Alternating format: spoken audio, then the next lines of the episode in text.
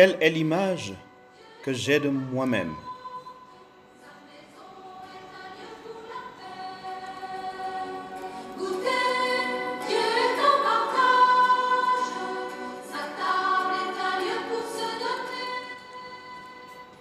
Bien-aimé dans le Seigneur, quelle est l'image que j'ai de moi-même? Lorsque j'avais 11 ans, le jour même où j'eus mon sacrement de première communion, à la fin de la messe, je fis une fugue. Je fis cette fugue parce que j'avais honte. J'avais honte car une à deux années avant, je participais déjà aux fêtes organisées à l'occasion des sacrements des enfants de mon âge. Pourquoi ma fugue? J'étais dans une ville où j'allais à l'école loin de mes parents et mon tuteur avec qui j'habitais n'avait pas jugé utile d'organiser un petit repas pour accueillir mes amis. Alors ma fugue était l'expression de ma honte et de ma frustration. Dans le monde professionnel, je l'ai vécu encore plus fort. Lorsqu'avec mes différentes promotions, je me persuadais que mon standing de vie devait suivre celui de mes pairs, au risque d'être marginalisé. Combien de fois, toi qui m'écoutes, as-tu projeté ton image chez ton enfant? En lui faisant subir le rejet de sa vraie nature pour aimer l'enfant que tu te construis dans ta tête selon l'image sociale que tu voudrais afficher. Regarde à quoi ressemble l'organisation des anniversaires dans les écoles des enfants, l'organisation de nos événements sociaux, mariages, funérailles, baptêmes. Une vraie partie de démonstration, n'est-ce pas? Déjà le mercredi de Cendre, le Seigneur a attiré mon attention sur l'importance que je pourrais accorder à mon image sociale pendant ce temps de carême. Il avait ainsi prescrit le mode d'emploi du jeûne, de l'aumône et de la prière qui doivent se faire dans le secret. Bien-aimé, si la seule image que j'ai de moi-même me vient du miroir social, c'est-à-dire des paradigmes, de tout ce qui m'entoure, des paradigmes ou des perceptions, des opinions de mon entourage, je me verrais alors comme dans un miroir déformant.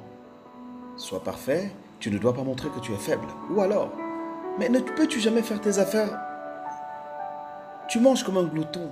C'est tellement simple, mais pourquoi est-ce que tu ne comprends pas? Mais pourquoi tu ne te comportes jamais comme les autres? Alors, les visions qu'expriment ces phrases sont tout à fait incohérentes et disproportionnées. Pourquoi voudrais-je paraître au lieu d'être authentique? L'image que nous avons de nous-mêmes va conditionner le regard que nous avons sur l'autre. Car, comme le disait l'écrivain Anaïs Nan, nous ne voyons pas les choses telles qu'elles sont, mais nous les voyons comme nous sommes. C'est extraordinaire, n'est-ce pas? De savoir que le jugement que je porte sur une personne, sur une situation, est simplement le reflet de ma réalité. Si j'ai de l'aigreur au fond de moi, je vais condamner, juger, haïr. Si j'ai un manque, un besoin au fond de moi, je vais être jaloux, envieux. Si j'ai de la joie en moi, je vais porter des ondes positives, apprécier, donner, partager. Ce à quoi je nous invite aujourd'hui, c'est de nous affranchir des trois cartes sociales qui nous caractérisent. Le déterminisme génétique selon lequel notre ascendance directe dicte ce que nous sommes aujourd'hui comprend ainsi notre mauvais caractère. Ah, c'est comme ça que les Bamileke sont. À la Djoula, c'est comme ça qu'ils se comportent. Avec le déterminisme psychique, ce sont nos parents, notre éducation qui dictent ce que nous sommes. Notre vécu d'enfant, nos expériences de cette période ont forgé nos caractères. Mais d'après le déterminisme social, c'est notre supérieur ou notre conjoint ou notre adolescent de fils ou la politique nationale ou la situation économique qui dicte ce que nous sommes. Quelque chose ou quelqu'un dans la société est responsable de ma situation. Affranchi de ces cartes sociales, il est impératif que tu sois toi-même, cher frère et sœur. Tu es appelé à avoir une image juste de toi-même pendant ces quatre jours ou encore pendant ces 40 jours, je voudrais dire, tu seras appelé à faire face à toi-même. Que le Seigneur nous accompagne tous dans ce temps de grâce et nous accorde une journée d'aujourd'hui pleine de clarté et surtout d'authenticité.